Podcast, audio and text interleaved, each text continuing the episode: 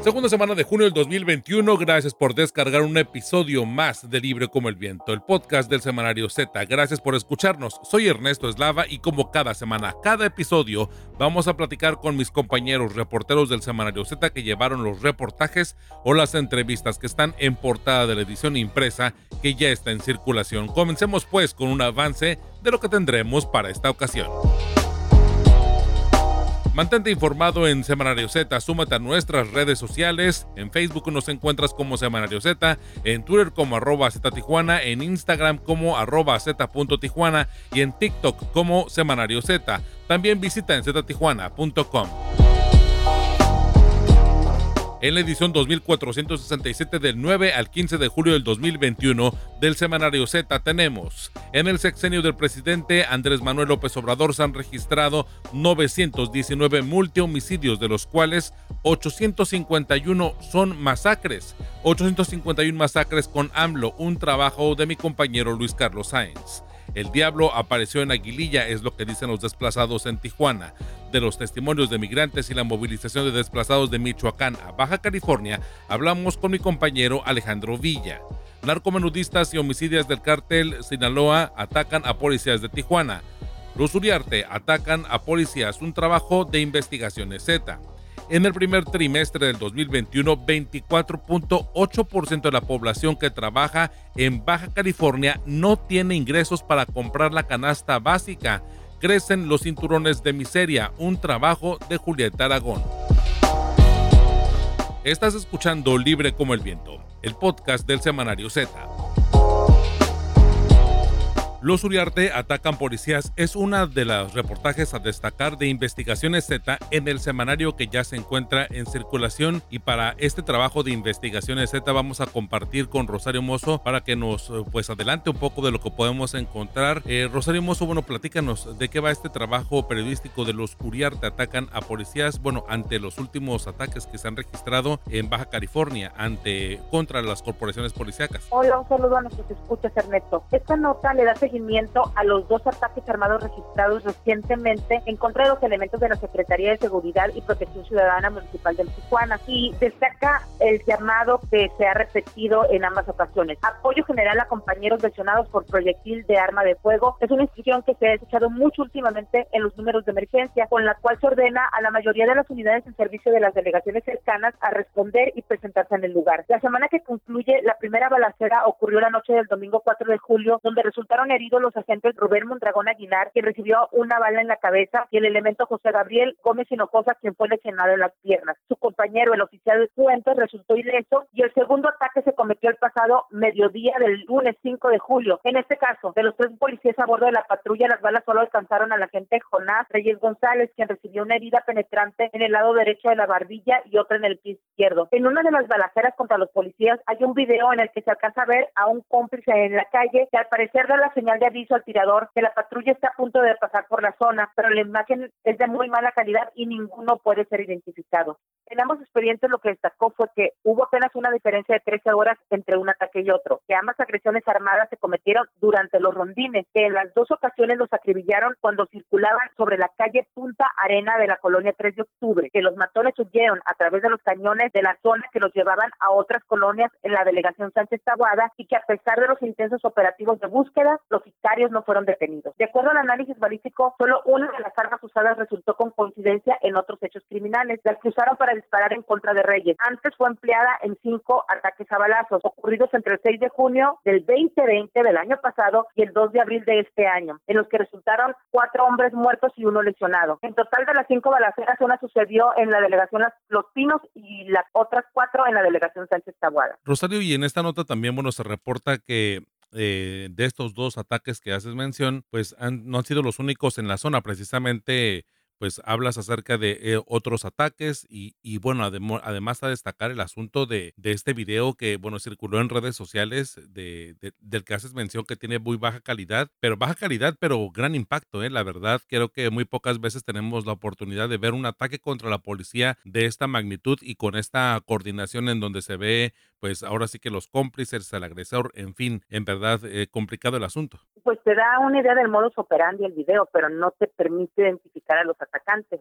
Y, eso es importante también, ¿no? Y en cuanto al, los, al resto de los ataques, además de los dos recientes, eh, los mismos policías recordaron otro hecho sucedido el mes pasado, apenas el día 13 de junio, ni siquiera un mes antes, en la colonia Villa del Álamo de la misma delegación Los Pinos. La patrulla en la que hacía rondines el jefe policíaco de ese distrito, Francisco Guadalupe Corona García, fue atacada por la parte de atrás a balazos. En ese caso, el jefe tuvo lesiones menores, pero su escolta, Lucero Margarita Flores Rivera, quien conducía la patrulla, fue herida en la espalda y en el glúteo. En aquel momento, como parte del plan de seguimiento e identificación de los generadores de violencia del distrito Los Pinos, los policías rastrearon información en la calle y capturaron al día siguiente con drogas y armas a tres hombres sospechosos de haber participado en el ataque. Sin embargo, fueron liberados en la fiscalía por falta de elementos. En los tres ataques, el del 13 de junio y el 4 y 5 de julio, la hipótesis principal al interior de la Secretaría de Seguridad de Tijuana es que los perpetradores son parte del grupo de sicarios de la célula del cártel de Sinaloa encabezada por José Luis Mendoza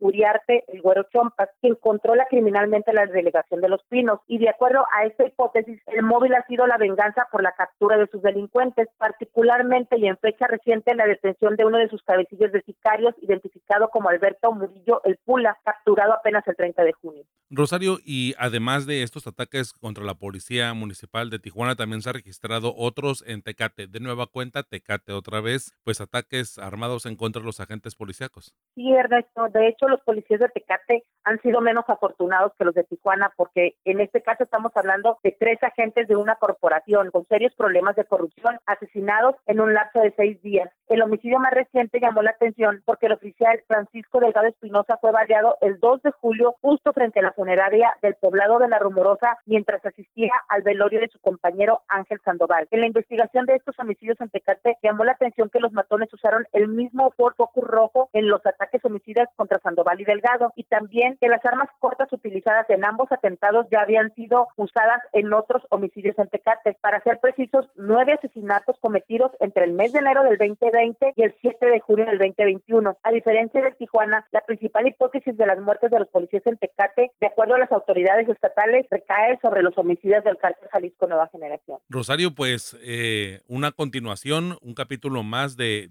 la evolución de, estas dinámicas eh, violentas y más en contra de la policía. Habíamos hablado en números anteriores acerca de precisamente de cómo se encuentra la corporación de, de, Tecate, de esta relación que hay este, con algunos grupos eh, delincuenciales y bueno, en esta ocasión ahora nos trasladamos un poco más a, a, Tijuana que también ha cobrado, bueno, pues un sentir bastante intenso durante los últimos días con los ataques a policías. Este video que creo que de pues ahora sí que pone en evidencia que eh, los ataques pueden ser a plena luz del día, que pueden ser prácticamente este flanco, perdón, blanco, e, este personas pues ahora sí que inocentes, transeúntes que simple y sencillamente estén pasando por lugares en donde no era ni el lugar ni el momento para poder este transitar en una disputa pues ahora sí que interesante y, cada vez más cruda entre el crimen organizado y la policía, las policías municipales.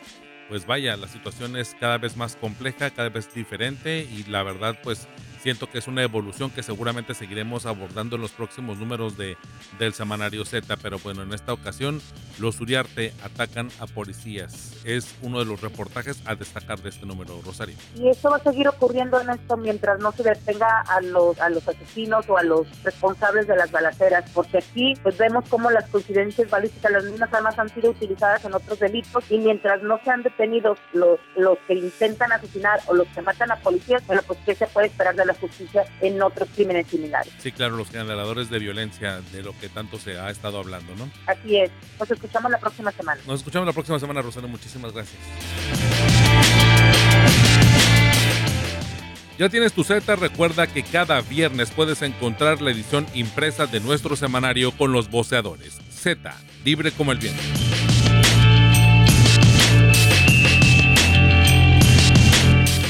851 masacres con Andrés Manuel López Obrador es el reportaje titular del Semanario Z que se encuentra en circulación. Y para este tema vamos a hablar con Luis Carlos Sáenz para dar un panorama mucho más completo acerca y detallado acerca de este tema que ha sido un, asunto a discusión incluso en las eh, conferencias matutinas del presidente Andrés Manuel López Obrador, porque ahí es donde López Obrador pues de alguna manera ha negado en diferentes ocasiones que se registren masacres o trata de de alguna forma de darles un nuevo significado, pero a final de cuentas, bueno pues las víctimas son las víctimas. Luis Carlos Sainz, bueno de entrada, eh, háblanos un poco acerca de, de, cómo es posible que se hable pues de, de tantas víctimas con esta violencia extrema en diferentes partes del país, en diferentes partes de México. Ernesto Eslava, un gusto saludarte, igual que a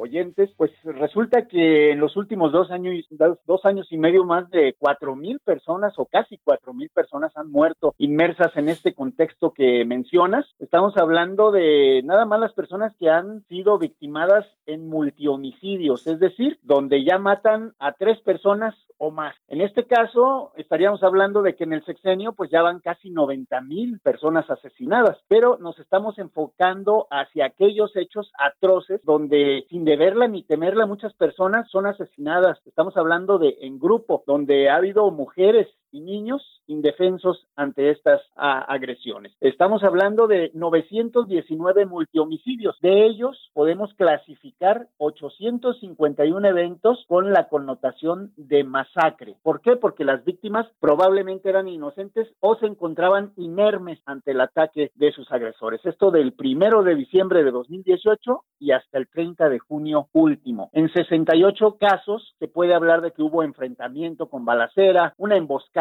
o que había cierto equilibrio de fuerzas entre autoridades armadas contra grupos del crimen organizado o entre ellos mismos. Y estoy hablando de que en 919 homicidios múltiples fallecieron 3.876 personas, de las cuales al menos 276 eran mujeres y 124 niñas, niños o adolescentes. Y este sería el más o menos el perfil de, de las víctimas, ¿no? De, de estos asesinatos múltiples, o, o, tienes otra, otro panorama que nos pueda completar esta, esta incidencia. Sí, es que cada uno de los 919 multihomicidios o de las 851 masacres dentro de estos, eh, los vimos ahora sí que con lupa y estamos hablando de que pues hubo personas baleadas, acuchilladas, estranguladas, desmembradas, colgadas en algún puente, eh, gente rociada con gasolina, eh, linchados en el caso de probables delincuentes, eh, muchas amas de casa, trabajadores, obreros, profesionistas, en fin, todo tipo de personas pudo ser víctima de estos multihomicidios. Prueba de ello son los 132 policías en estos atentados múltiples y 41 reclusos dentro de los penales del país que se enfrentaron entre ellos o bien fueron repelidos por las autoridades. Pero queríamos también perfilar eh, que no por estar en casa estamos muchas veces más seguros, porque 178 de los homicidios ocurrieron dentro de casa o en las puertas de casa mientras que 210 ocurrieron en las calles, en las avenidas, en algún puente y otros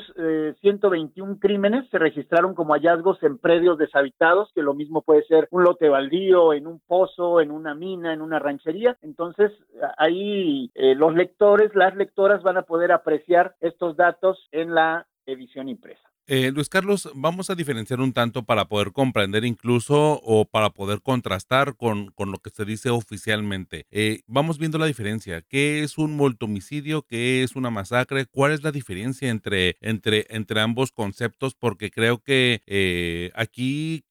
creo que se está privilegiando el mensaje. Digo, no solamente con el tema de masacre, incluso hace poco escuchamos al presidente López Obrador que no quería llamarle terrorismo a este tipo de situaciones y, evidentemente porque el terreno, el, la palabra terrorismo nos lleva a un terreno en donde le damos pues la oportunidad a otros países de poder eh, tener la posibilidad de ayudar o no o de intervenir o de adentrarse a tareas que el Estado mexicano quiere la, el total control y la total exclusividad para atenderlo. Pero bueno, ese es el tema del terrorismo. Digo, lo contrasto porque creo que es el mismo fenómeno, el tratar de no llamarle a las cosas con los conceptos más crudos y poderlos colocar en un terreno que prácticamente es un sinónimo, pero que se escucha un poco más amable. Pero vamos diferenciando. ¿Qué es una masacre? Qué es un multihomicidio para de alguna forma de ahí partir y poder contrastarlo con lo que se dice oficialmente por parte de la administración de López Obrador. Fíjate que el mismo problema hubo en Colombia, donde las autoridades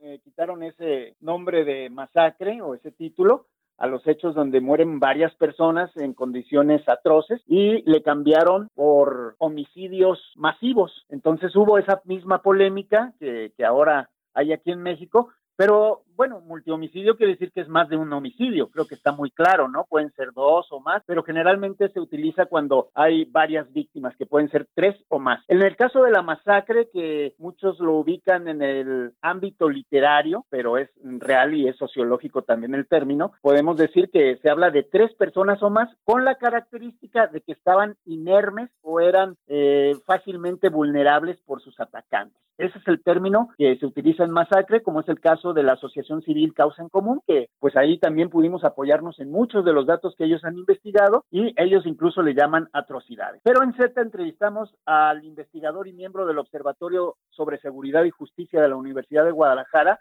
Rubén Ortega Montes, quien él nos da su definición de masacre. Creo que ya cuando hablas de un, de un doble homicidio, ya estás hablando de un evento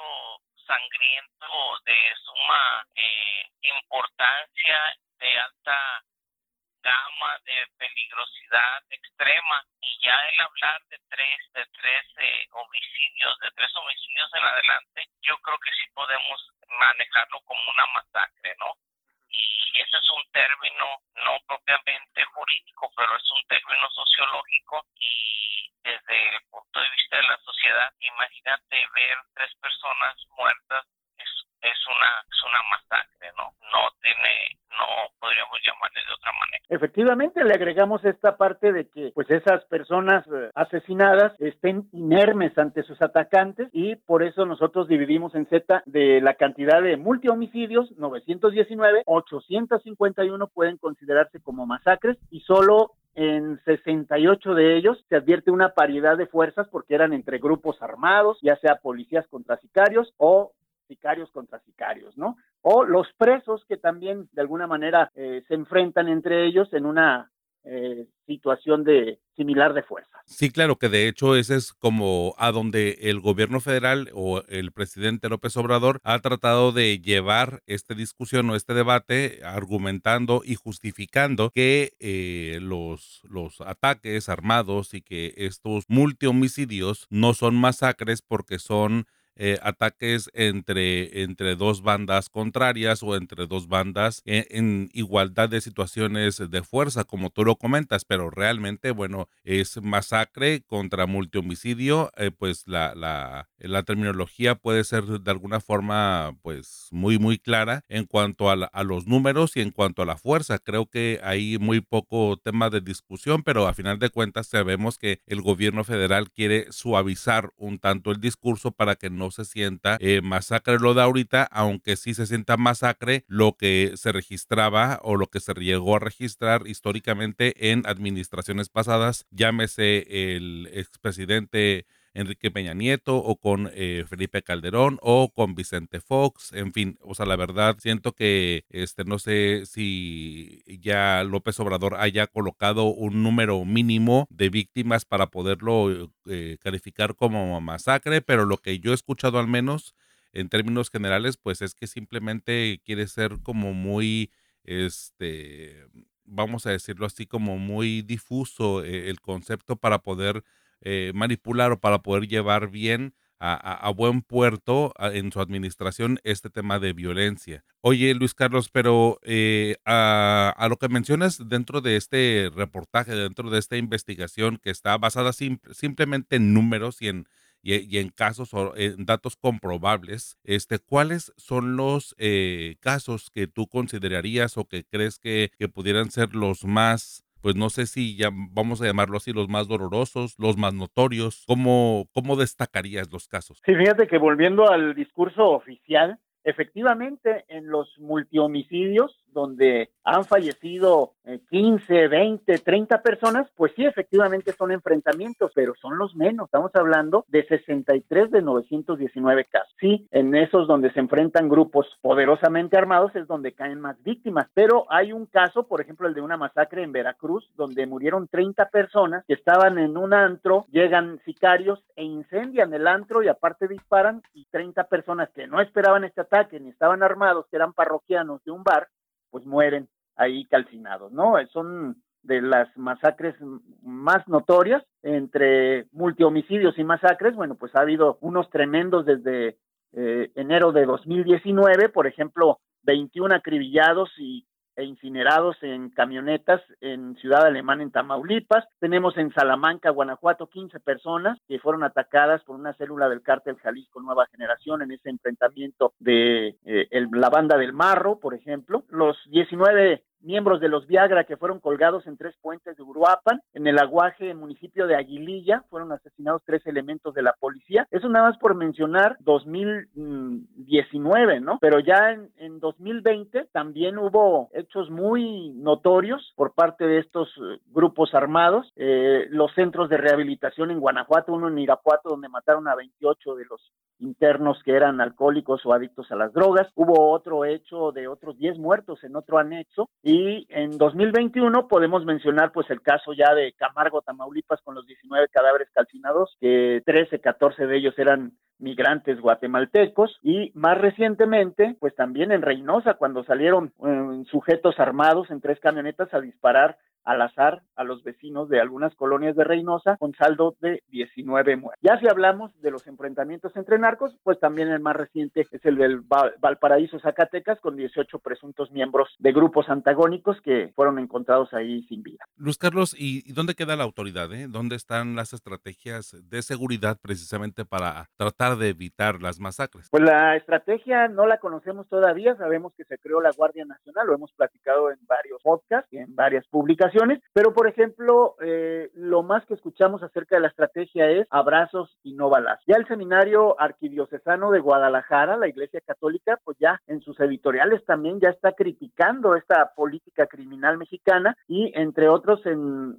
en, portada en una llamada en el último de los semanarios publicó eh, en este caso no han funcionado los abrazos y no balazos y en algunos otros editoriales. Luego el lunes 5 de julio has de recordar que también el presidente López Obrador fue increpado por el periodista Jorge Ramos sobre el presunto fracaso de la estrategia de seguridad y el presidente contestó que vamos avanzando, ¿no? Que se han mantenido los homicidios, que es algo que ha costado mucho trabajo y que no es una burbuja en la que se encuentra, pero al día siguiente en Aguililla, Michoacán, el presidente también eh, al encontrarse con los michoacanos eh, les aseguró que va a continuar con la política de abrazos y no balazos. Eh, para el investigador que entrevistamos en Z, Rubén Ortega Montes, catedrático de la Universidad de Guadalajara, pues él dice que como eslogan de campaña Día Cultura de la Paz fue muy mediático esto de los abrazos no balazos, pero pues ya no está funcionando, ¿no? Está desfasado y se tiene que asumir la responsabilidad de que estos muertos en masacre o no masacre, incluso los del COVID, pues tienen que ser asumidos ya como los muertos de este sexenio. La verdad, eh, complicado y es algo que a lo que creo que le han sido, le han estado pues e, evadiendo, ¿no? Para poder no tener ese cargo que podría transportarse a la historia. E, es un cargo histórico que veo significativamente en el interés del, presidente porque evidentemente eh, ha sido uno de los eh, compromisos que no se ha logrado cumplir y pues técnicamente porque no se ha enfrentado al crimen, porque no hay una estrategia que al menos pudiéramos pensar, sentir, ver, este, o diagnosticar como algo claro, porque los resultados, pues simplemente han sido, como él lo comentó en este momento, en esa, eh, en ese diálogo, en ese, pues no sé si enfrentamiento de, de declaraciones entre el, el periodista Jorge Ramos y, López Obrador en, en, la conferencia matutina de esta semana, en donde el presidente dice simplemente que pues las estadísticas se han mantenido y, y relativamente, aunque dice que no lo quiere manejar como un logro, pero sí lo quiere manejar como un logro. O sea, es, es, es, un poco extraña la forma en la que ha estado tratando de justificarse de que las estadísticas simple y sencillamente no han bajado y probablemente lo que se ha cambiado, siendo muy honestos, es el asunto de del protagonismo y pero pero protagonismo un poco peculiar porque por ejemplo en algunos estudios ya los hemos mencionado aquí por ejemplo del Consejo eh, de por la seguridad y la justicia eh, y la paz aquí en, en, México y, y, también en la Ciudad de México que han llevado estudios de prácticamente 13 años este hemos visto cómo algunas ciudades se mantienen en el top 10 en el top 20 y otras que, que estaban muy alejadas de, estarlo, ahorita se encuentran en los primeros lugares. Llámese Ensenada, llámese Tecate, ¿no? En el caso de Baja California, en el que Tecate pues ha logrado este, dispararse y despuntar en un tema de seguridad con una población pues menor a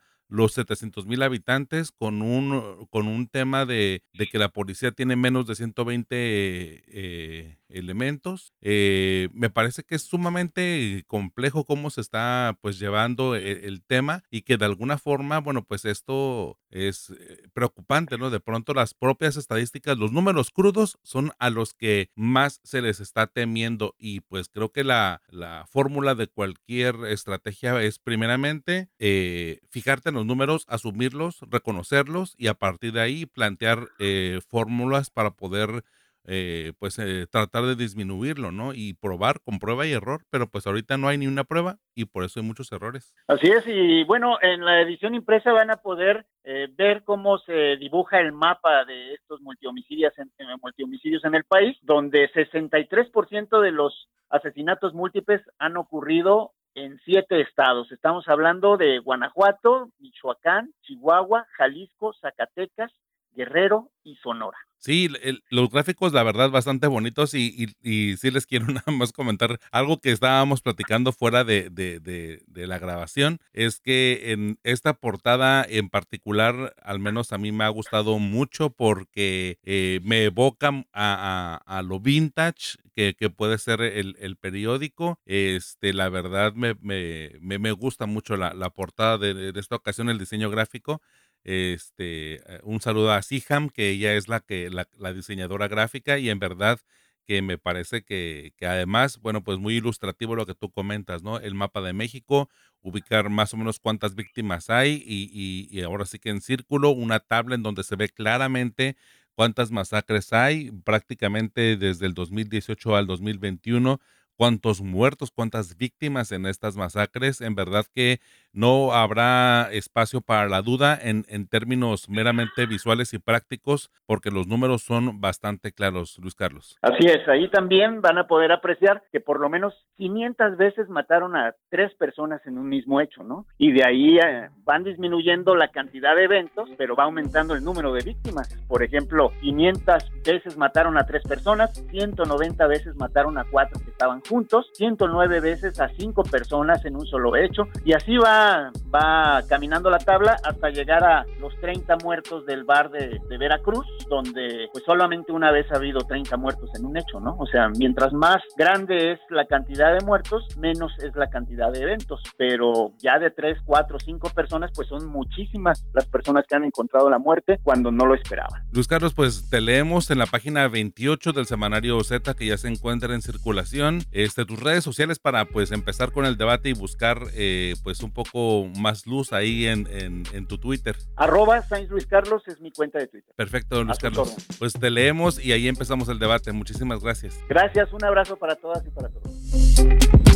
Cada viernes por la tarde puedes descargar un nuevo episodio de Libre como el Viento, el podcast del semanario Z. Encuéntranos en Spotify, en Google Podcast o en iTunes. Suscríbete y no te pierdas. Libre como el Viento, el podcast del semanario Z. El Diablo apareció en Aguililla, desplazados en Tijuana. Es uno de los reportajes a destacar del semanario Z que se encuentra ya en circulación, en donde, bueno, pues se habla del impacto que ha tenido los desplazados al llegar a Baja California, en específico a los albergues de Tijuana en torno a esta violencia que, bueno, pues ha impactado a familias enteras en Michoacán y en otros estados de la República Mexicana, en donde, bueno, prácticamente han obligado a abandonar sus lugares de origen y, bueno, estas personas desplazadas han encontrado en Tijuana una esperanza para lograr rehacer su vida, ya sea en el lado mexicano o en el sueño americano con un asilo humanitario en los Estados Unidos. Alejandro Villa tuvo la oportunidad de platicar con diferentes migrantes, con diferentes pastores, con diferentes religiosos para poder ver cómo se está atendiendo este tema, cómo se está eh, retratando un panorama distinto, un panorama diferente a lo que hemos estado viendo durante los últimos pues años en Baja California en donde los migrantes que han llegado pues han sido por circunstancias diversas, pero en esta ocasión en Aguililla ha sido un tema a acentuar o que se puede destacar por el volumen y por la gravedad que hemos visto en los medios de comunicación en general en torno a las balaceras, en torno a las amenazas, en fin, en verdad. Alejandro, de entrada me gustaría pues que nos comentaras y que nos pintaras este panorama. ¿Qué es lo que está pasando en Aguililla? Hola Ernesto, eh, muy buen día a todos los que están escuchando el día de hoy en este en este podcast eh, Z Libre como el Viento. Eh, pues Aguililla lo, es, esta comunidad que ha estado en medio de balaceras, homicidios, extorsiones, secuestros, amenazas de muerte, hay levantamientos, o sea, eh, sí, eh, lo, que le llaman el levantón de, personas que se dedican a la ganadería, a la agricultura, que son eh, clase obrera, que pues por estar en medio de una guerra por el territorio entre lo que es el cártel Jalisco Nueva Generación y el cártel y los cárteles unidos, que son, son varios cárteles pequeños que se unieron en contra del Jalisco, pues el, el el fuego cruzado entre estos dos eh, grupos de la delincuencia ha generado muchas víctimas, muchas personas que han tenido que, bueno, a las que les han matado hijos, padres, hermanos, les han secuestrado hijos, este, les han matado nietos, hermanas, y, todo esto ha generado que las personas empiecen a desplazarse de esta zona porque ya no es segura para seguir viviendo, eh, las carreteras las tienen bloqueadas, eh, el ejército está eh, pues prácticamente inutilizado. De, hecho, el día de ayer eh, salió una, una, noticia a nivel nacional que los pobladores de Aguililla, los pocos que quedan, fueron a presionar al ejército para que saliera a recuperar las carreteras que conectan Aguililla con el resto del estado de Michoacán. Y este tipo de cosas son, son los que se está viendo a diario en este, en este municipio de donde es oriundo el líder de este cártel de Nueva Generación, eh, el, el famoso eh, Mencho. Digo, ya, ya iremos eh, conforme a la entrevista, eh, si quieres ir ah, hablando un poco más sobre estos grupos del crimen organizado y cómo y cómo están divididos y cómo están organizados en, esta parte del país. Sí, claro, Alejandro, y bueno, también a comentar, bueno, quiero que nos platiques un poco acerca de qué es lo que te han dicho los desplazados, a, dónde están llegando, cómo están llegando, y bueno, cuáles son las razones eh, por las que están siendo desplazados de sus, de sus lugares de origen. Pues como te comentaba, eh, muchos han sido sacados de su casa, les han robado su ganado, les han robado sus casas, y pues han tenido la necesidad de tener que emigrar, pero la pregunta es a dónde. Y aquí es cuando entra e, en escena el, el, padre Gregorio López Jerónimo, alias el, padre Goyo, así como es conocido eh, a nivel nacional. Él fue ex líder de autodefensa en Michoacán en 2013 y eh, recientemente por estar en contra de, bueno, quien le ha dado voz a las víctimas del narcotráfico en Michoacán, eh, fue suspendido de su actividad religiosa. Él, se ha encargado de orientar a, a, los migrantes y a los párrocos de cada una de las iglesias de estas comunidades que han sido eh, pues poco a poco desplazadas, digo, eh, no solamente es Aguililla, es todos los, los, los, poblados dentro de Aguililla, es Chila, es el, el Tapaltepec, Calcomán, también eh, Apatzingán está sufriendo un poco de la violencia y bueno, son, son varios eh, municipios, pero ahorita principalmente la guerra se está llevando a cabo en Aguililla. nos comentan las familias, bueno, este padre, padre Goyo se acercó a los, a los diferentes párrocos de otras regiones y los fue orientando en cómo llegar a Patzingán para que en Apatzingán eh, se les brindara eh, lo que es la asociación, de, la asociación eh, El Buen Samaritano, que es de este padre, les hiciera una carta donde explicara y expusiera los motivos por los cuales salían de su país y les, y les decía también cuáles eran los documentos que necesitaban llevar para que una vez estando en la frontera con Estados Unidos pudieran solicitar su asilo humanitario por cuestiones de seguridad. Y así es como varios, varios este, mexicanos de, de, origen michoacano han eh, emprendido el camino que lleva a, pues, alrededor de 2.800 kilómetros. Estamos hablando de casi tres noches, casi tres días para llegar a la frontera, tanto en Ciudad Juárez como en Tijuana, y lo que los lleva a cruzar, a llegar a México, a llegar a Tijuana, Ciudad Juárez y pedir asilo humanitario a las, a las autoridades norteamericanas. Ya una vez en, en, Tijuana, el padre Goyo también se encargó de que hubiera albergues para que ellos llegaran. Está pues el primero, el de Nuestra Señora de Guadalupe, en, en, en lo que es este la parte de Torres Altas, allá por Otay. Eh, hay otros en lo que es el Cañón del Alacrán, tenemos otros también en la zona norte, en la zona este, en la zona centro que eh, están, están habilitados y que son de asociaciones civiles para recibir a estos migrantes que, están llegando pues desplazados de la violencia. A este movimiento se le llama desplazado forza, eh, desplazamiento forzado interno y es una particularidad que también están viviendo eh, en gran parte muchas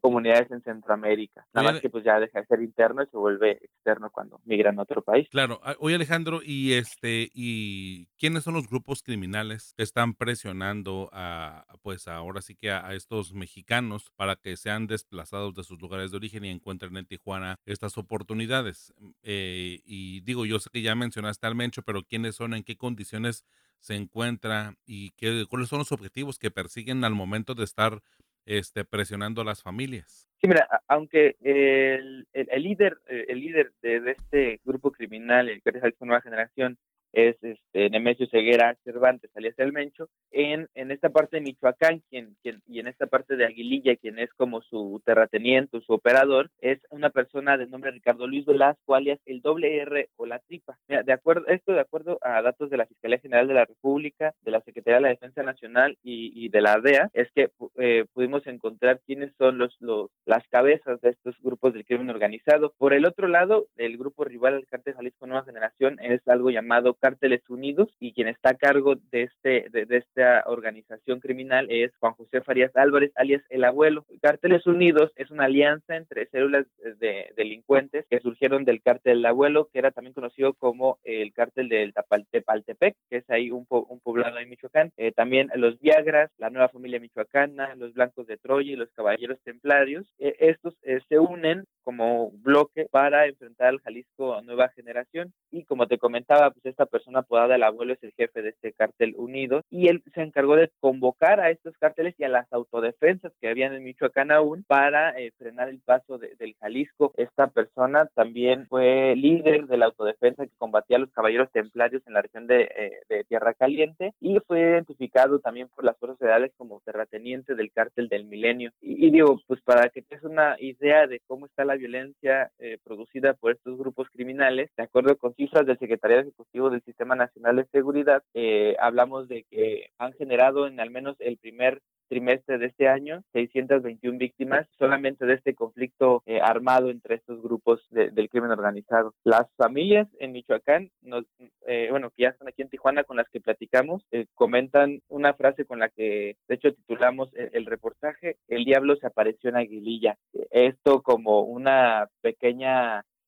imagen de cómo ellos ven lo que ha sucedido en su pueblo natal. Dicen que extrañan pues mucho volver, volver a, su pueblo, volver a su casa, volver a su rancho, porque llegaron aquí a vivir en prácticamente en hacinamiento, sin ropa. Eh, una madre comentaba que traía cuatro campos, o sea, nada más traía una ropa y le duró esa, esa ropa que traía vestida, hablando de ropa interior y, y, externa, pues cuatro días la trajo puesta porque no tenía otro cambio de ropa, este, y pues llegaron aquí sin nada, ¿no? Entonces eso también les, les duele mucho, ¿no? Saber que perdieron todo y ellos son personas inocentes, ¿no? Que no trabajan para ninguno de los dos cárteles o que no tienen nada que ver en medio de esta guerra, y pues eso, eso es lo complicado, por ejemplo, también platicamos con una niña de 19 años, bueno, ya niña, ya una, una, una muchacha de 18 años, una mujer de 18 años, igual de Aguililla, que pues se vino con su familia y ella comenta que tuvo que dejar la escuela porque empezó la guerra y eran balaceras a, a las 12 del día, a las 3 de la tarde, a las 9 de la mañana y ya no era seguro ir a la escuela, entonces tuvieron que dejar ir de, a clases y ella quería ser abogada, pero o quiere ser abogada, pero pues ahorita hasta que no cruce Estados Unidos y pueda reactivar su educación, pues va a seguir siendo solamente un sueño que le frustró la, la delincuencia organizada en este en este poblado. Sí, y ese es uno de los casos más, eh, vamos a decirlo así, benévolos, ¿no? Por otros serían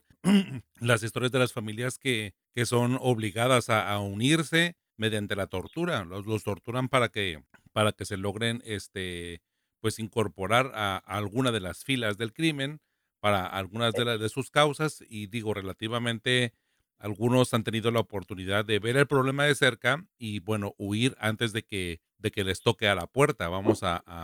hacer este esta analogía. Oye, Alejandro. Ajá, dime. Pero justo esta chica me, nos comentaba que a menos 10 de sus compañeros de, clase este, fueron raptados por, por, el Jalisco y por, eh, y por eh,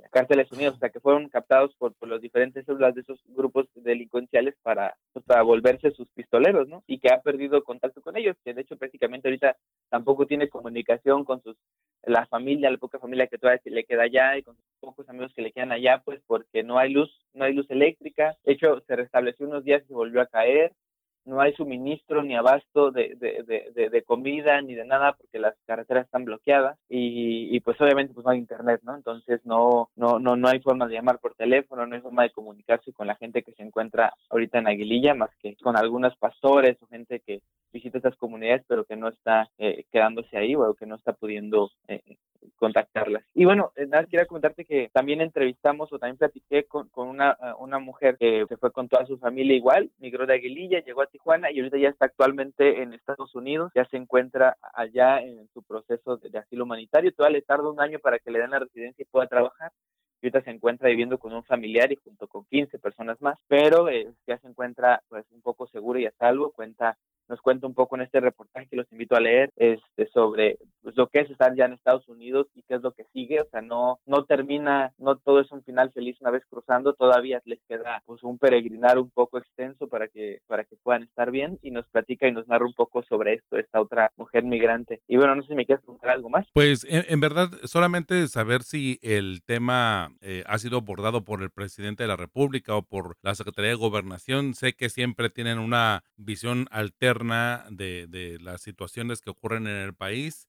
pero pues siempre polémico el asunto, ¿no? Este, ¿cómo, cómo lo han visto desde la Secretaría de Gobernación? ¿Cómo lo han visto desde Palacio eh, Nacional este tema? Pues, como bien lo decías, para el presidente él tiene otros datos. Eh, en esta ocasión, eh, pues en las últimas mañaneras, se falló doy la fecha exacta, pero estaremos hablando del lunes, martes, se le preguntó al presidente sobre, pues, sobre la situación que está viviendo la aguililla y él, eh, pues, simplemente le pidió a los criminales, pues, que no se estén matando entre ellos y a la población que no los apoye, que no apoye a estos grupos del crimen organizado. Esa fue su solución. Eh, hablamos con eh, también esta semana estuvo eh, aquí en la ciudad tanto Alejandro Encinas, quien es el subsecretario de Derechos Humanos y Población e Inmigración de la Secretaría de Gobierno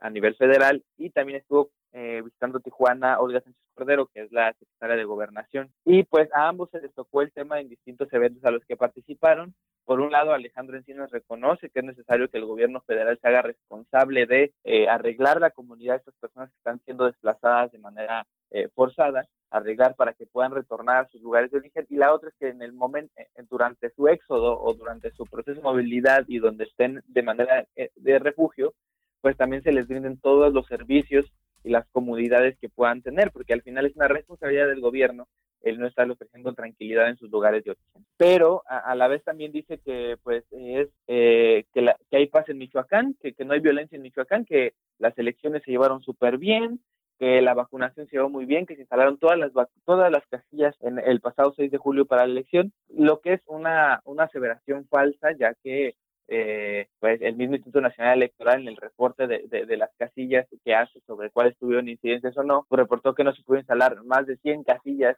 en el estado de Michoacán y justo en las zonas de Aguililla y, y esta zona eh, complicada que ya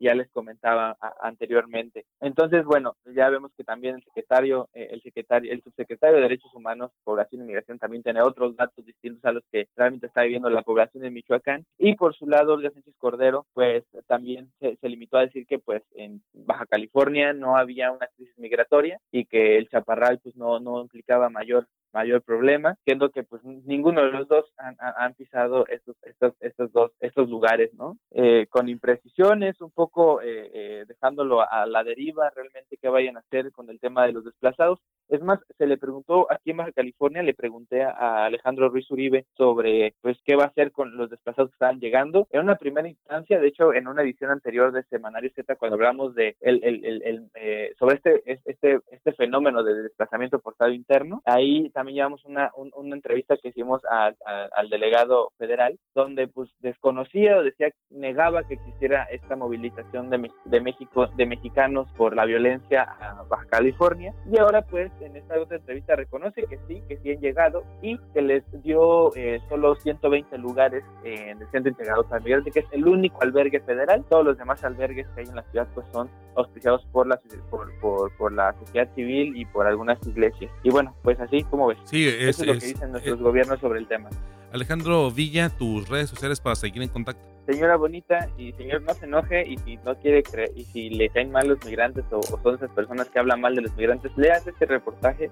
y vea los testimonios. En verdad, creo que le podría cambiar mucho la perspectiva que tiene eh, sobre ellos. Síganme en mis redes sociales como arroba avillatv en Twitter y Instagram y todos lados y cualquier cosa por ahí me siguen. Muchas gracias Ernesto por el espacio y a todos los que nos escucharon y se aventaron esta plática que creo que sí nos extendimos un poquito, pero valió la pena. Valió la pena, así es, Alejandro. Bueno, pues te, le, leemos en el semanario Z en la página 10, en este reportaje amplio de El Diablo apareció en Aguililla, desplazados en Tijuana. Muchísimas gracias, Alejandro. Hasta luego. Estás escuchando Libre como el Viento, el podcast del semanario Z.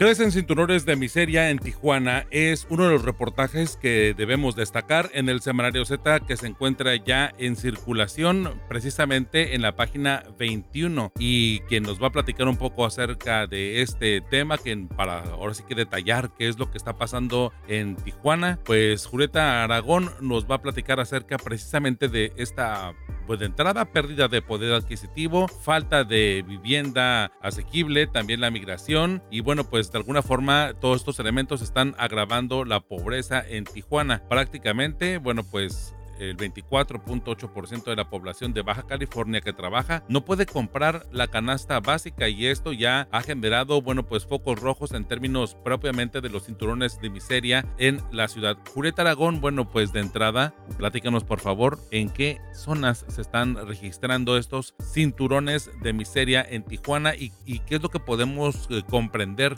por un cinturón de miseria. Hola Ernesto, eh, gusto en saludarte a ti y pues a nuestros lectores, ¿verdad? Eh, comentarte que, bueno, eh, en este momento se están dando pues, invasiones principalmente en pendientes muy pronunciadas o cerca de arroyos y además en espacios cercanos también a carreteras vías del tren. Un ejemplo es el asentamiento en Cañón del Matadero. Ahí, bueno, pues está básicamente a la vista de todos, ¿verdad? Que pasamos por el periférico o libramiento Rosas Magallón, pues ahí vemos que las casas construidas con materiales como madera, lámina, eh, pues están eh, justamente en pues áreas dependientes y eh, aparte están pues en una zona de riesgo, ¿verdad? Que las hace vulnerables a un derrumbe. Algo que también nos comentaban los especialistas que nosotros consultamos es que em, regularmente estos cinturones de miseria se están dando también eh, dentro de la, de la ciudad. Mm, habitualmente, digamos, la definición eh, de cinturón de miseria tendría que ver con asentamientos humanos lejos de los centros de la ciudad, donde pues se carece de servicios. Pero en el caso de Tijuana, eh, el maestro Alejandro Ruiz de Leibero nos comentaba que también se da en centros, eh, perdón, en lugares más cercanos al centro. En este caso, pues el ejemplo es el Cañón del Matadero, eh, un lugar alejano que sería como lo típico de un de la definición de cinturones de miseria sería, por ejemplo, las invasiones que se están dando cerca de las vías del ferrocarril en el ejido Ojo de Agua eh, o encima del gasoducto, de un gasoducto en las inmediaciones de la colonia El Niño en el este de Tijuana. Julieta, y, y bueno, ¿cuáles son las, las razones por las que están surgiendo estos asentamientos que, que nos comentas? Pues mira, eh, en este caso, este especialista nos comentaba, bueno, que la principal razón es la migración, ¿no? Este, así como pues la falta de vivienda asequible que desde 2012 hubo pues eh, restricciones, ¿verdad? Y entonces la gente pues no puede adquirir una vivienda barata. Eh, y por otro lado, bueno, también se ha visto un incremento de precios, por ejemplo, en las rentas. Eh, otro investigador que consultamos de la UABC, Roberto Fuentes, nos comentó también que pues para eh, pues todo este tema de cinturones de miseria y pobreza, eh, algo fundamental también es justamente la pérdida de poder adquisitivo y pues los bajos salarios. Él eh, nos refirió datos del Coneval que recientemente acaba de publicar. Hay que recordar que en agosto próximo se va a dar la medición completa de pobreza del Coneval, ah, que digamos va a contemplar eh, o el estudio estaría enfocado en los años 2018 a 2020. Pero bueno, eh, los datos que anticipa el Coneval, nos refiere el investigador Roberto Fuentes, es que en Baja California, a diferencia de lo que ha ocurrido en otras entidades, pues los, las carencias de vivienda no se han disminuido. Por el contrario, en algunos casos han aumentado. Una de estas eh, carencias de vivienda, por ejemplo, se refiere a mm, las casas que tienen piso de tierra. Eh, que pasó de 1.1 a 1.5%. El investigador mismo nos decía que si bien el porcentaje es pequeño y se podría incluso de pensar que no hubo cambios estadísticamente, bueno, lo que es notable es que en cinco años, porque el estudio es de 2015 a 2020, no hubo ningún avance, ¿no? No hubo una disminución.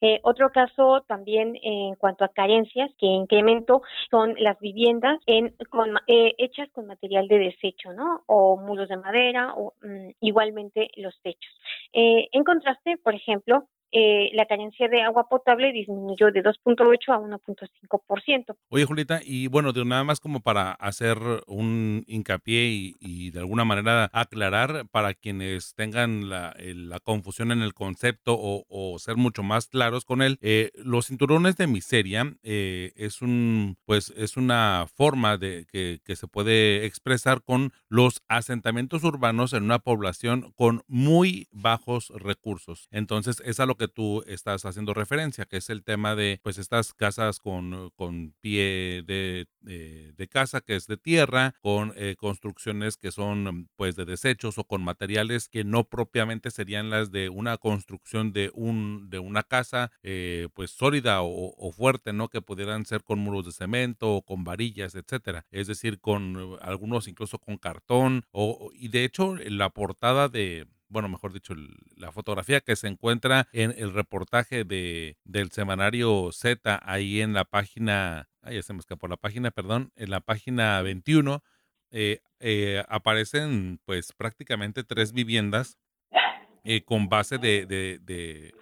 llantas con tierra y bueno, que las viviendas se ven pues prácticamente con, con muros de triple con, con ropa, este, se ven ahí con algunas lonas, me parece que nos revela mucho qué es un cinturón de pobreza para poderlo dimensionar y para poder ver cómo es que se está llevando a cabo este tipo de asentamientos en lugares irregulares, porque Tijuana, su topografía así lo indica, pero además, bueno, pues en zonas sumamente vulnerables en términos económicos. Pero, Julieta, e, eso es por una parte por el tema de las viviendas. ¿Qué hay de la gente que no puede, o sea, deja tú la vivienda, los alimentos, la canasta básica, ¿cuántos son los que no han logrado, a pesar de tener una vida productiva o estar en, en eh, pues ahora sí que en forma de, de trabajar, ¿no? Que no pueden comprar la canasta básica, Julieta. Pues eh, mira, nada más este comentarte, agregar un poco a lo que decías, sí, un cinturón de miseria en este caso se refiere a, según lo que nos comentaban los especialistas, se refiere pues a estos asentamientos humanos que carecen de servicios básicos, que como bien lo señalabas, tienen eh, pues viviendas eh, hechas con este tipo de materiales, ¿verdad? Y que pues también muchas de ellas tienen hacinamiento porque son cuartos donde a veces este, vive mucha gente, ¿no? Eh, es decir, que tienen condiciones insalubres también y que básicamente están dentro de las ciudades eso es ah, algo muy importante para apuntar. Ahora, eh, como bien este, se ha señalado, lo, lo señalaste al principio, es que, bueno, según datos del Coneval, 24.8% eh, de las personas que están trabajando en el Estado no tienen dinero, o sea, no tienen suficiente ingreso para comprar la canasta básica. Y lo que nos comentaban los especialistas, bueno, el doctor este, Fuentes, es que, bueno, esto no debería de pasar eh, ni en México ni en el mundo, ¿no? Y que es un signo de alarma, ¿verdad? De que se tienen que recuperar los salarios. O bueno, eh, pues sí, lo, lo que se ha perdido, este, la pérdida de salarios. algo interesante es que, bueno, en este caso hay una coyuntura de inflación donde em, estamos viendo que tanto en México como en el mundo, pues el incremento de precios y servicios se está eh, creciendo, ¿no? Creciendo eh, y, eso también eh, disminuye el poder adquisitivo de las personas. Sin embargo, él eh, nos comenta que, bueno, desde 2008, particularmente en Baja California, se ha acelerado la falta de bienestar o que, que, que está viviendo la población. Entonces, eh, pues eso llama la atención porque en, durante ese periodo ha habido inflación en niveles bajos, como por ejemplo fue en 2019, que ya ves que se dieron los estímulos fiscales y provocó pues que bajara la inflación. O sea, ha habido inflación alta y baja y de todas maneras Baja California tiene este porcentaje que no baja del 20% de personas que trabajan y que no pueden comprar la canasta básica. Sí, es un dato preocupante, la verdad creo que no muy pocos lo, logramos dimensionar o que no o que lo digo, yo no lo sabía y en verdad que sí preocupa porque es población que se está calculando que está trabajando, que tiene una actividad productiva y que eh, uno de cada cinco no es cierto. Uno de cada cuatro baja californianos que están en, la dinámica productiva, eh, es decir, económicamente activos, no logren comprar ni la canasta básica o lo, o lo que se considera como canasta básica, pues e, en verdad eh, sí, sí llama la atención. Creo que enciende un foco rojo en cuanto a que no se está distribuyendo bien la riqueza, a, que los salarios no son lo suficientes, a que las oportunidades no son las mismas, no se está evaluando o dimensionando socialmente lo que podría ser este el, pues el, trabajo. Me parece que el problema va mucho más eh, profundo de lo superficial que puede ser comprar o no comprar uno u otro producto. El, asunto es eh, las oportunidades y la calidad de vida que está teniendo esa persona y su familia en general, este, porque cada realidad será o em, cada realidad tendrá su peculiaridad, pero el tema es de que uno de cada cuatro baja californianos no les alcanza simplemente y bueno, de ahí se puede comprender que estos cinturones de miseria en Tijuana estén creciendo en zonas, como tú comentas, ¿no? En zonas, eh, pues dentro de la ciudad y que son irregulares, pero que a final de cuentas, pues muestran estos detalles. Y sí, eh, lo vemos precisamente en el Cañón del Alacrán, en donde, digo, yo sé que el Cañón del Alacrán, al menos en estos últimos episodios, han sido una constante aquí en el podcast del Semanario Z, porque eh, en el Cañón del Alacrán está, por ejemplo, la iglesia de Embajadores de Jesús, en donde principalmente en este templo religioso cristiano, pues están atendiendo el tema de migrante y tienen, bueno, pues una cantidad importante de, refugiados, no solamente mexicanos, sino centroamericanos, incluso haitianos. Y a un lado, a un costado, está lo que se conoce como esta mini colonia o esta comunidad que se llama Little Haiti, que es donde se han asentado algunos de los eh, haitianos que, bueno, pues llegaron a Tijuana hace aproximadamente tres años y que de alguna forma encontraron ahí un espacio para poder asentarse y eh, el resto, si vemos el resto de la comunidad, en verdad que, bueno, pues es una zona en donde, pues muy, si quieren coloridamente, bueno, pues al momento de caminar ves caballos, ves, ves cerdos, ves este gallos, gallinas ahí eh, caminando los espacios para que pase un automóvil, en verdad que son muy, muy estrechos, relativamente hasta peligrosos para un automóvil por el peso y por la dimensión que, implica llevar un auto por estas eh, calles o por estas, por estas veredas o estos caminos, pero la, realidad es que si dejando de ver ese tema superficial, pues lo que estamos viendo son cinturones de miseria, ¿no? Y digo, con todas sus palabras y con todas sus letras, eh, de acuerdo a, la, a lo que nos comentas y no dudo que ahí se concentre una, una parte considerable de lo que de lo que abordamos, de que haya familias, haya trabajadores a los que no les alcance comprar eh, la canasta básica con su salario. Sí, mira, en el Cañón del Matadero platicamos con Joana, ella tiene alrededor de 10 meses en Tijuana, la casa eh, que en donde vive, pues no es de ella, es de una tía que le, que le permitió pues alojarse ahí. Eh, su esposo es taquero y ella dice que gana, gana su esposo pues eh, como dos mil pesos a la semana. Y lo que ella nos narra es que, bueno, ese ingreso es insuficiente para sostenerla, pues, eh, a su casa, bueno, en este caso a ella y a sus dos pequeñas. Tan solo me decía, de leche de fórmula de las dos niñas gastamos a la semana 800 pesos. Entonces me decía, bueno, nosotros comemos dos o tres veces carne. Sí, bueno, eso de los bebés, hijos,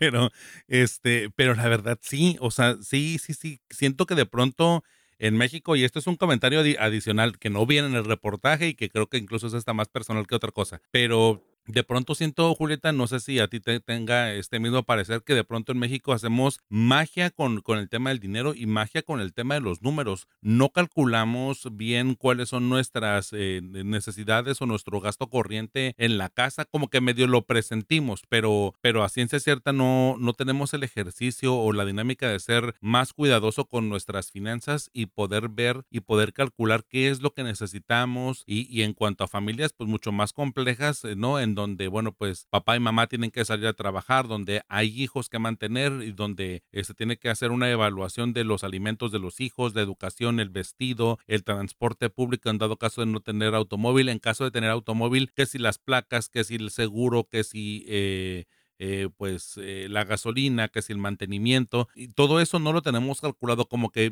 pues realmente los salarios están tan limitados o, o, solamente contienen y logran abastecer el día a día que no nos eh, dimensionamos buscando pues alternativas y haciendo números. En verdad que siento que es una de nuestras debilidades como sociedad, pero bueno, esto no justifica el hecho de que de que los cinturones de, de, miseria se estén registrando, de que las autoridades no estén dimensionándolo. Siento que las autoridades ni siquiera han de dimensionar cuál es el salario mínimo, cuáles son las condiciones de trabajo de, de, de las personas que no necesariamente están afiliadas a algún sistema de seguridad social. Y bueno, pues a final de cuentas esto lo vemos retratado al momento de transitar por las eh, por los cerros, por los por los cañones o, o, transitar por las calles de Tijuana, pues ver asentamientos, ver más indigencia, ver todo este tipo de situaciones que pues creo que la pandemia aceleró, pero que no era ajeno a o que tampoco no vino con la pandemia, sino el tema es que el problema ya estaba ahí, pero ahorita con los movimientos económicos y con las con la inflación de precios y con los movimientos en el mercado, pues simplemente hay familias que de plano o migraron y que vienen de otras partes de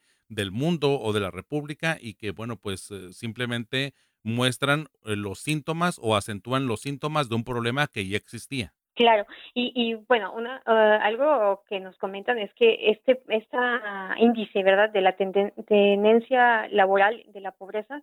es, eh, pues está reflejada en cierta forma un problema estructural de, de empleo o, mm, que hay en el país. Eh, justamente esta semana la Acción Ciudadana frente a la Pobreza alertó que si bien la economía del norte, incluida la de Baja California,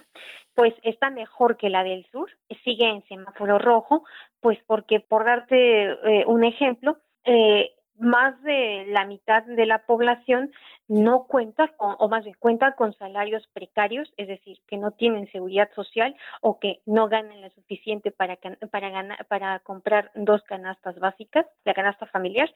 o bien están excluidos del mercado laboral porque eh, están desempleados o son eh, personas que se dedican, por ejemplo, al cuidado ¿no? Y en este en esta categoría, pues la mayoría son mujeres que no pueden salir a trabajar, pues porque justamente están dedicadas a cuidar a los hijos. Sí, y de ahí se comprenden pues dinámicas incluso hasta, bueno, no me, gusta, no me gustaría meterme tanto como en, en, en, terrenos este, medio delicados, pero hasta eso le abona al machismo, ¿no? Digo, siendo muy, muy, honestos, y más porque, pues sí, el cuidado a final de cuentas eh, entra en diferentes ramas, desde cuidar a los adultos mayores, para quienes tienen o conservan a, sus adultos mayores en casa y que tienen esa posibilidad o también transitar por el tema de los hijos, transitar por el lado de, los padres, transitar por el lado de, de, los, de las personas con capacidades eh, o discapacidad motriz o intelectual, en fin, la verdad, bueno, de pronto recae o, se recarga mucho el tema de los cuidados en, mujeres. Eso les limita a, las posibilidades de generar eh, económicamente riqueza. Y, bueno, pues si, ah, si tienen pareja o no tienen pareja o, otra forma de respaldo, bueno, pues agrava o complica más la situación. Por eso decía que,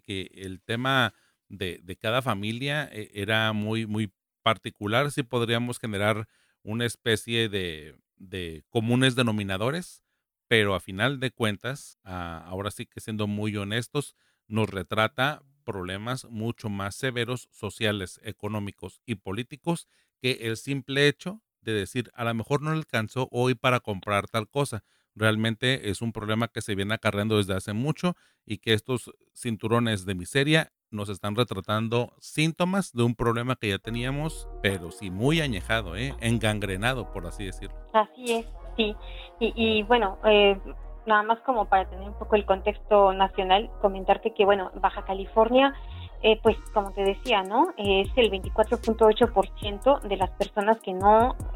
no pueden o no tienen ingresos, mejor dicho, para comprar la canasta básica. Pero, por ejemplo, en Chiapas y Oaxaca es más de la mitad de los trabajadores pues es un problema realmente mayúsculo a nivel nacional. Hijos, Manuel Julieta, bueno, pues te leemos en este, en este amplio reportaje, otra vez basado en números, otra vez, de alguna forma, los números no mienten y es, un, es una realidad que debemos de, de tocarla con responsabilidad y, y, pues ser, eh, en la medida de lo posible, nosotros mismos ser exigentes con nuestros propios recursos, porque digo, yo sé que ya si tenemos la posibilidad de, de escuchar un podcast, de tener un dispositivo móvil, de tener internet, eso tenemos cierto poder adquisitivo, pero aún así no estamos exentos y debemos de tener la responsabilidad de empezar a hacer números, de tener una, una hoja de contabilidad, de ser más responsables con nuestras finanzas y de esa manera, bueno, también exigir nuestro panorama y, este, y bueno, poco a poco pues ir, eh, eh, pues no sé, educando o, trasladando este, esta dinámica o esta, pues sí, esta dinámica a, a otras generaciones, a otros sectores de la población para, para que todos pues de alguna forma seamos mucho más conscientes del dinero. Esto no creo que ayude con el tema de que la gente gane más o gane menos. El asunto es nada más ser responsables con nuestra propia economía y bueno, pues en esa medida también exigirle al gobierno y decirle, oye,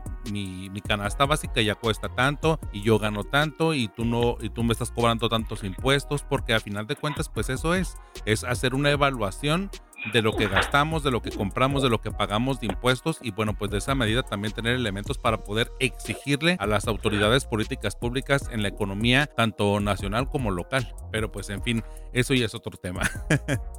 Julieta, tus redes sociales y te leemos ahí en, el Semanario Z en la página 21 de Crecen Cinturones de Miseria en Tijuana. Tus redes sociales, por favor. Eh, mi Twitter es arroba la maga de Alavi y mi correo electrónico es arroba gmail.com. Julieta, muchísimas gracias, pues te leemos. Que estés muy bien. Y bien, muchísimas gracias por acompañarnos como cada viernes por la tarde. Ya sabes que puedes descargar un nuevo episodio referente a nuestra edición impresa del semanario Z. Gracias por acompañarnos y por permitirme estar con ustedes. También gracias a mis compañeros Julieta Aragón, Alejandro Villa y a Luis Carlos Sáenz por su participación en este episodio. Gracias a nuestra editora general de información Rosario Mozo, Adela Navarro y René Blanco, codirectores del Semanario Z y también al valioso, al valioso apoyo de todo el equipo de periodistas y de personal administrativo del semanario. Soy Ernesto Eslava, me encuentras como arroba Ernesto Eslava en todas las redes sociales y los espero, ya lo saben, cada viernes en Libre como el Viento, el podcast del Semanario Z.